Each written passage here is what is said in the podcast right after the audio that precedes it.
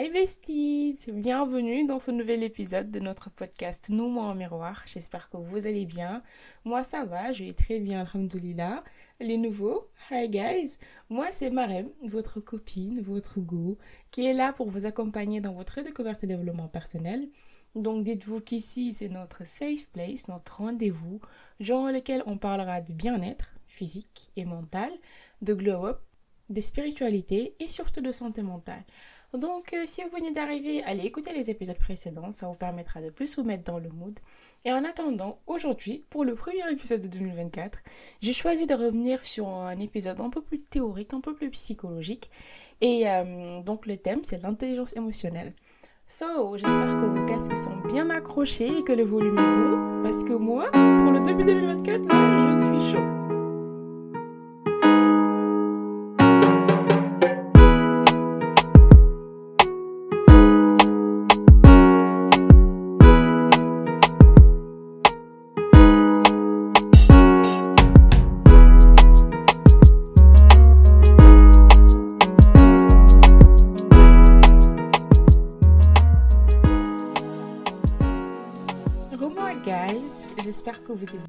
Installés et en état de passer un moment à la fois fun et instructif avec moi.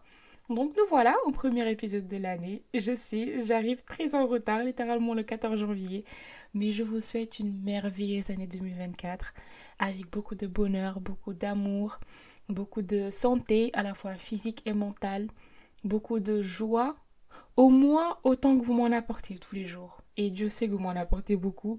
Beaucoup d'argent aussi, parce que c'est important. Ici, on veut vivre la vie d'Aloca. Donc, euh, il nous faut des sous pour ça. Beaucoup de prospérité, en tout cas, si vous le voulez. Et surtout, euh, tout ce qu'il y a de meilleur pour vous sur Terre, tout ce que vous voulez. Et euh, voilà. 2024, hein. je ne sais pas vous, mais moi, 2023, je ne l'ai pas senti passer. Je me suis réveillée, il était on était en septembre. C'était vraiment chaud. Hein. Mais bon, alhamdoulilah, on est toujours là. Et euh, qui parle de fin d'année parle de résolutions. Alors, c'est quoi vos résolutions? Vous me direz en commentaire ou sur Insta. C'est quoi vos résolutions à vous? Moi, perso, j'en ai pas. En tout cas, cette année, j'ai décidé de ne pas en avoir. C'est pas parce que je les tiens pas, mais bon, je voulais juste pas me mettre la pression. Je pense que j'ai assez de pression cette année. Je voulais pas me mettre la pression de prendre des résolutions. Après, je sais qu'il y a deux camps pour ça. Il y en a ceux qui croient fermement et qui, et qui font que ça marche, et d'autres qui pensent que ça sert à rien. En tout cas, dans tous les cas, juste soyez patient avec vous-même. N'oubliez pas ce qu'on avait dit dans, le précédent épisode. Soyez patient avec vous-même et euh, tout va bien se passer, Inch'Allah. Moi, je crois en vous et je sais que vous aussi, vous croyez en vous. Donc, euh, soyez patient avec vous et laissez votre lumière briller cette année. Voilà. Bon, j'arrête de raconter ma life et on rentre maintenant dans le vif du sujet qui est l'intelligence émotionnelle. Alors, la plupart du temps, le mot intelligence est euh, toujours affilié à des compétences scientifiques ou à des prouesses littéraires, en gros un QI, un quotient intellectuel. Sauf que l'intelligence ne se résume pas forcément à ça, parce qu'elle est de nature multiple. Et euh, d'après euh, un professeur de l'université de Harvard qui s'appelle, je pense, Howard Gardner, il existe sept types d'intelligence. L'intelligence linguistique, l'intelligence logico-mathématique, spatiale, intrapersonnelle, interpersonnelle, corporelle kinesthétique et l'intelligence musicale. C'est pour cela en fait qu'avoir un QI ne suffit pas forcément pour assurer le succès. Il existe aussi d'autres paramètres qui rentrent en jeu, comme les émotions, qui sont des choses auxquelles nous sommes constamment confrontés. Si ce ne sont pas nos émotions à nous, c'est les émotions des autres. Maintenant, j'imagine que vous vous êtes demandé où se trouve l'intelligence émotionnelle dans ma liste, parce qu'à aucun moment je l'ai cité mais c'est parce que l'intelligence émotionnelle, c'est la combinaison de l'intelligence intrapersonnelle, c'est-à-dire comprendre ses propres émotions, savoir les canaliser et comment les exprimer, et l'intelligence interpersonnelle ou intelligence sociale qui consiste à comprendre, reconnaître les émotions des autres et leur offrir un espace pour s'exprimer. De la définition de l'intelligence émotionnelle, qui est une capacité innée, mais aussi cultivable à reconnaître, comprendre et gérer nos émotions ainsi que celles des autres. Et maintenant que j'y pense, je me rappelle que quand je faisais mes recherches pour euh, cet épisode, j'ai cru comprendre qu'il y avait un débat. Débat, c'est un trop gros mot, je pense. Mais en tout cas, c'était matière à controverse. Le fait que l'intelligence émotionnelle peut être innée ou pas. Personnellement, je n'ai pas trop d'avis là-dessus parce que je pense pas être assez calé sur le sujet pour émettre en opinion. Mais la seule chose dont je suis sûre et que je peux vous dire, c'est qu'elle est cultivable, l'intelligence émotionnelle, et ça à tout âge.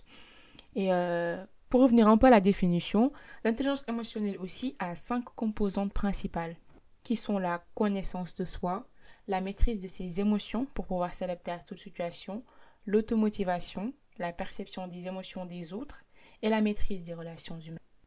Il y a aussi un autre élément incontournable, je pense, de l'intelligence émotionnelle qui est l'empathie. Euh, je pense que l'empathie, c'est le trait de caractère qui se cache derrière la quatrième composante de la d'intelligence émotionnelle qui est la perception des émotions parce que sans empathie, on est incapable d'analyser les émotions euh, des autres ou d'essayer de les comprendre ou même de nous mettre à leur place. Donc, tout ça pour vous dire que l'intelligence émotionnelle, c'est pas juste une compétence, mais une manière d'être. Donc, vous l'aurez compris, une personne est émotionnellement intelligente quand elle sait à la fois gérer ses émotions et celles des autres. Maintenant, je vais parler de l'importance de ce type d'intelligence-là en faisant des comparaisons avec l'intelligence logico-mathématique, qui est un peu celle qu'on priorise et je pense que c'est elle qu'on mesure en faisant les tests QI. Et euh, je pense que je vais reprendre un personnage comme j'avais fait dans l'épisode 1. Je reprends un personnage et comme ça c'est beaucoup plus simple à suivre et à comprendre. Donc on va reprendre euh, Amilea. Voilà, on ne change pas une équipe qui gagne. Donc Ami, il est euh, un peu trop nerveuse, donc elle est facilement en colère. Et par manque d'intelligence émotionnelle, elle n'arrive pas trop à maîtriser ses émotions car elle n'a pas fait ce travail-là sur elle qui lui permet de savoir ce qui la calme, de comprendre comment son, schéma émotionnel se passe et euh, de savoir quoi faire en fonction de chaque émotion. Et euh, comme la colère a la particularité de se nourrir d'elle-même, à chaque fois qu'elle est énervée, elle engraine sa colère, et plus elle est en colère, plus ses émotions occupent de l'espace dans son cerveau. Il faut savoir que cet espace occupé par, le, par ces émotions-là devient indisponible pour faire autre chose. Et quand je dis autre chose, je veux dire par exemple son travail ou réviser ses cours ou euh, voilà, faire autre chose qui est en lien avec ses capacités logico-mathématiques. Donc de ce fait, si Amilea avait des capacités logico-mathématiques ou linguistiques très très élevées, disons qu'Ami c'est une surdouée, elle ne pourra jamais être aussi performante que si elle avait appris à maîtriser ses émotions. Je me demande même si elle ne sera pas moins performante que ceux qui ont un QI moyen, qui ne sont pas des surdoués comme elle, et qui ont une bonne maîtrise de, soi. Et euh, je pense que les gens qui travaillent seront totalement d'accord pour dire que cet exemple s'applique totalement dans le milieu professionnel. Euh, le meilleur des employés n'est pas forcément le plus intelligent en termes logico-mathématiques et linguistiques, mais c'est celui qui arrive à mieux faire cohabiter ces deux types d'intelligence, à la fois logico-mathématique et émotionnelle. Je parle de ceux qui travaillent, ceux qui sont dans le milieu professionnel, mais c'est aussi valable pour les élèves. Le meilleur des élèves n'est pas forcément celui qui est plus fort en maths ou qui est plus fort en tout. Mais euh, tu peux être super fort en maths, mais si tu ne sais pas canaliser tes émotions, par exemple le stress, bah, quelqu'un d'autre qui est moins bon que toi pourrait réussir euh, mieux en examen que toi, par exemple. Donc euh, tout ça pour dire que l'intelligence émotionnelle est très très important dans la vie professionnelle. Et maintenant que j'y pense, euh, il y a une compétence émotionnelle qui est beaucoup mise en œuvre dans la vie professionnelle et euh, que j'ai eu à faire l'expérience, je l'ai remarqué dans mon travail, c'est l'amour propre. Alors je m'explique. J'ai dit amour propre dans le sens où il faut savoir se détacher de son travail. C'est pas parce que ton supérieur remet en cause ton travail ou il remet en cause tes performances que tu es nul.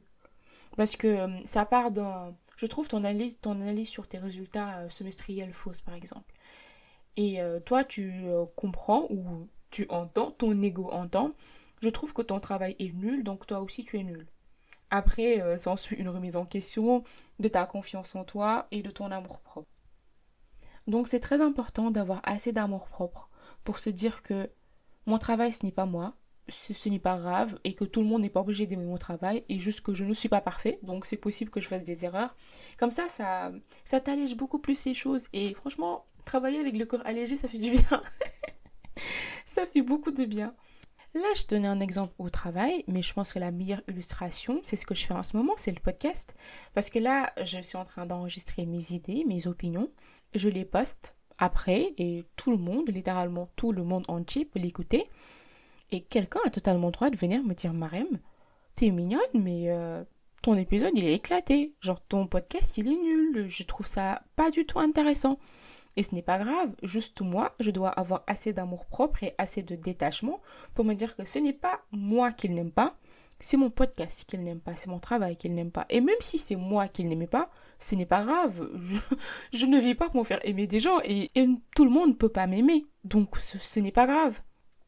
Donc euh, voilà, je vais clôturer juste cette partie sur la vie professionnelle en vous disant que l'intelligence émotionnelle est cruciale, mais cruciale dans l'environnement de travail parce qu'elle permet une meilleure gestion des relations interpersonnelles déjà. Aussi, elle nous permet de développer une plus grande capacité de leadership et une plus grande résilience face au stress et à la pression du travail. Donc si vous êtes déjà dans le milieu du travail, j'espère que vous avez déjà commencé à cultiver votre intelligence émotionnelle et sinon, ce n'est jamais trop tard, comme, comme je l'ai dit tout à l'heure, ça se cultive à tout âge. Et maintenant qu'on a parlé de son importance dans le monde professionnel, j'aimerais aussi aborder ce sujet, mais plus dans le cadre de la vie privée, dans tout ce qui est relations de couple, relations amicales. Mais avant de commencer déjà à vous montrer l'importance et à donner des exemples dessus, j'aimerais vous partager quelque chose que j'ai vu sur Instagram la dernière fois. C'est une fille dans une vidéo, elle a dit un truc et je vous promets, ça a résonné très longtemps dans ma tête. En tant qu'overthinker, euh, je peux vous dire que ça m'a bien occupé pendant un bon moment. Et euh, la fille, elle disait que maintenant que le terme intelligence émotionnelle est à la mode, on aime trop exiger ou aspirer à avoir un partenaire émotionnellement intelligent sans prendre conscience du fait que il nous quittera un jour s'il se rend compte que notre manque d'intelligence émotionnelle, notre instabilité émotionnelle perturbe son équilibre à lui. Je ne sais pas si vous euh, comprenez ce que je dis. Je ne sais pas si, je me fais comprendre. Parce qu'elle disait en anglais, donc j'essaie de le traduire en français et c'est chaud. Mais en gros, si vous voulez un partenaire émotionnellement intelligent, soyez prêt à cultiver votre intelligence si vous ne l'êtes pas déjà. Parce que ce partenaire-là n'hésitera surtout pas à vous quitter s'il voit que vous, vous perturbez son équilibre émotionnel. Alors quand il a dit ça, je me suis dit, waouh, j'avais jamais vu les choses de, cet angle. Donc je me suis dit que je le partagerai avec vous dans le podcast. Mais bon, euh, je reviens un peu à ce que j'avais prévu du coup. Donc, pour revenir à l'importance de l'intelligence émotionnelle dans les relations amoureuses, euh, déjà, avoir un QI élevé n'est pas si important que ça pour gérer une relation. Je pense que c'est pas du tout important pour gérer une relation en amour comme en amitié. C'est ton intelligence émotionnelle qui va te permettre de comprendre, toi, comment tu fonctionnes, en fonction de tes émotions, de ce que tu ressens et pouvoir après le faire comprendre à ton partenaire ou la personne en face. Parce que je pense que moi, l'une des discussions les plus importantes qu'un couple doit avoir, c'est de se dire, moi, je suis sujette à ce type d'émotion-là. Et quand je le ressens, cette émotion, euh, j'agis comme ça, et il faut que je fasse ça pour le maîtriser, il faut que je fasse ça pour me calmer. Et si tu veux m'aider, il faut faire ça. Moi, je trouve que ça, c'est super important. Je sais pas si les gens le font, mais en tout cas, je trouve ça super important. On va refaire un exemple avec Amélia, qui est facilement en colère. Elle pourrait dire, par exemple, mon amour, moi, je suis nerveuse, donc euh, je m'énerve très souvent. Ce n'est pas forcément de ta faute, c'est ma nature. Donc, quand je suis énervée, je ne parle pas sur le coup parce que je sais que je risque de dire des choses qui dépassent ma pensée. Donc, je préfère me taire et m'isoler. Et pour me calmer, euh, j'écoute de la musique et j'aime bien rester seule et tranquille dans mon coin. Donc s'il te plaît, si je suis dans cet état-là et que tu veux m'aider, laisse-moi tranquille et quand je me serai calmée, je reviendrai te parler. Ça, c'est un discours de quelqu'un d'émotionnellement intelligent. En tout cas, de mon point de vue. et comme ça, le partenaire de qui est peut-être très protecteur, et qui veut coûte que coûte euh, aider Ami à se calmer et à s'expliquer pour régler le problème sur le coup, saura comment s'y prendre avec elle et faire preuve d'intelligence émotionnelle et apprendre à donner à Ami le temps et l'espace qu'il lui faut pour se calmer.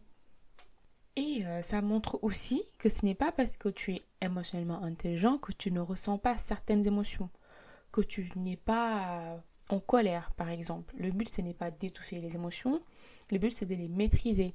Euh, ressentir de la colère, c'est totalement normal et ce n'est pas grave. On sait qu'il est un peu, c'est de ne pas savoir maîtriser sa colère. Et quand j'ai maîtrisé, je veux dire comprendre tes réactions, comprendre comment tu agis quand tu es en colère et savoir qu'est-ce qu'il faut faire pour pallier à tout ça. Après dit comme ça, ça peut sous-entendre que dans un couple, les partenaires devraient avoir le même niveau d'intelligence émotionnelle. Et non, pas forcément. Disons que moi, Marem, je suis du genre à crier, péter les plombs, insulter, dire des gros mots quand je suis énervée parce que je n'ai aucune maîtrise sur mes émotions.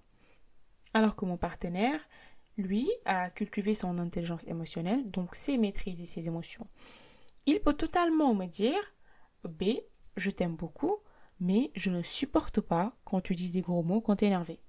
Donc sache que la prochaine fois que ça arrivera, je partirai dans une autre pièce, je ne t'écouterai plus et s'il le faut, je partirai de la maison jusqu'à que tu décides de te calmer. Et on reparlera quand tu seras calme. Remarquez qu'il ne me demande pas d'arrêter de dire des gros mots parce qu'il sait que c'est mes réactions face à mes émotions que je ne maîtrise même pas. Euh, donc lui, il a absolument pas la main dessus. Mais par contre, il a totalement le contrôle sur ses émotions à lui et ses réactions. Et donc, il sait quoi faire pour se préserver. Après, je me dis, si tu fais ça, si mon partenaire me fait ça une fois, deux fois, trois fois, au bout d'un moment, quand même, je vais me dire, bon, euh, on va commencer à changer, on arrête de dire des gros mots et on parle normalement. Mais euh, voilà, on n'est pas obligé d'avoir tout, euh, d'avoir le même niveau d'intelligence émotionnelle. Et autre chose aussi que je peux souligner concernant la réaction du, du monsieur de Marem, c'est l'indépendance émotionnelle. Alors, on est dans la fiction. J'aimerais préciser qu'on est sur sci-fi là. On est sur... Euh, c'est de la science-fiction que je suis en train de faire. Mais ce que je peux souligner sur le comportement du monsieur de Marem, c'est son indépendance émotionnelle. Et indépendance émotionnelle, au cas où vous ne savez pas, c'est cette capacité à ne pas modifier son état émotionnel en fonction de l'état émotionnel des autres. Ouais, donc logique. Et euh, donc, il sait se dire que oui, Marem est dans un mauvais mood, il est énervé, ok, certes, mais je ne vais pas laisser ses émotions déteindre sur les miennes. Donc je pars, je la laisse faire sa vie. Quand elle sera calmée, on reparlera. Donc euh, c'est ça. Il y a tellement d'exemples que je peux donner dans les relations. Mais bon, je pense que je vais m'arrêter là. Et euh, la question maintenant, c'est comment faire pour cultiver cette forme d'intelligence? Alors, moi, je n'ai pas la recette miracle, comme je vous l'ai dit tout le temps, mais je peux vous partager ce que moi j'applique tous les jours, ce que moi je fais quotidiennement. Déjà, le premier point, très très important, c'est l'autoréflexion. Prenez régulièrement du temps pour réfléchir à vos pensées, vos émotions et vos comportements. Ça vous permettra d'identifier les modèles récurrents de réaction que vous avez et euh, vos schémas comportementaux et après chercher à comprendre les raisons qui sont derrière. Et euh, pour cette partie-là, pour ce point-là, je pense qu'il n'y a pas mieux que le journaling, il n'y a pas mieux que l'écriture. Moi, je trouve ça très, très, très bien dans le sens où ça me donne un point de vue extérieur à mes émotions, mes émotions. Je sais pas si je, vous comprenez ce que je veux dire, mais par exemple, si je suis triste et que j'écris, après, quand tout ça va me passer et que je serai juste normal, quoi, quand je vais relire, je vais me revoir, je vais avoir une vision extérieure de moi quand j'étais triste. Et du coup, ça me permet de comprendre plus les choses. Je sais pas si. Euh, je sais pas si c'est clair ce que je dis, mais moi, c'est super clair dans ma tête. C'est rapide. Mais bon. Voilà. Deuxième point, qui est très en lien avec le premier, c'est la prise de conscience émotionnelle. Apprenez à reconnaître et à nommer vos émotions. Une émotion, c'est pas je suis contente, je suis triste ou je suis euh, en colère. C'est pas que ça. Il y a un panel extra large de vocabulaire euh, dans les émotions. Donc, euh, identifier exactement quoi vous ressentez. Et ça veut aussi dire être attentif à la manière dont différentes situations vous font sentir et comment cela influence vos réactions. Troisième point, c'est la gestion des émotions. Cherchez, de grâce, cherchez des approches pour maîtriser vos émotions de manière efficace. Ça peut être la méditation, la respiration profonde, une activité physique, de la musique, de la lecture, peu importe. Il y a des gens, ils écoutent le Coran par exemple pour se calmer et plein d'autres méthodes moins courantes. Moi personnellement, je sais que j'ai découvert découvert, c'est un trop gros mot. en tout cas, je suis tombée dedans par hasard. Mais j'ai une méthode qui me permet de maîtriser mes émotions et maintenant je le fais beaucoup. c'est que déjà, j'ai un prompteur de journal. Et euh, un prompteur de journal, c'est un, une liste de questions ou de consignes qui t'aident un peu à écrire dans ton journal pour pas que tu répètes la même chose tous les jours. Euh, et dans ce prompteur-là, il y avait un jour où la consigne, c'était de décrire dans le moindre détail un beau souvenir, un moment où j'ai été très heureuse. Donc, je l'ai fait et euh, je l'ai fait une fois et ça m'a fait beaucoup de bien. Genre, j'étais, j'étais contente comme si j'étais en train de revivre euh, le moment. Et j'ai refait plein de fois et je me rendais compte que peu importe l'état dans lequel j'étais avant d'écrire le, avant de commencer à écrire, je finissais par être extrêmement heureuse. Genre, j'étais, je souriais, tout, j'étais bien. Mais j'étais vraiment bien. Donc, je me suis dit, pourquoi pas faire ça quand je suis triste? Ou quand je suis anxieuse ou quand je suis en colère ou voilà euh, une, émotion négative on va dire donc par exemple quand je suis en colère je vais pas mettre à écrire mais euh, je peux y penser par exemple. Et comme je l'ai écrit dans des détails maintenant quand je me rappelle je me rappelle exactement de ce que j'avais écrit. Tu vois il y a dans certains moments c'est les détails qui comptent. So voilà. Là j'en parle je souris bêtement je suis contente voilà. Quatrième et avant-dernier point c'est la gestion des relations Cultiver des relations positives en établissant des liens émotionnels. Ça, je pense que je l'ai déjà dit dans Find Your People, mais je vais le redire, c'est très important. Faites un travail sur la résolution constructive des conflits aussi que vous avez avec vos personnes. Comme j'avais dit, c'est pas parce qu'il m'a mal regardé ou il m'a fait ça qu'on se parle plus. C'est pas comme ça la vie.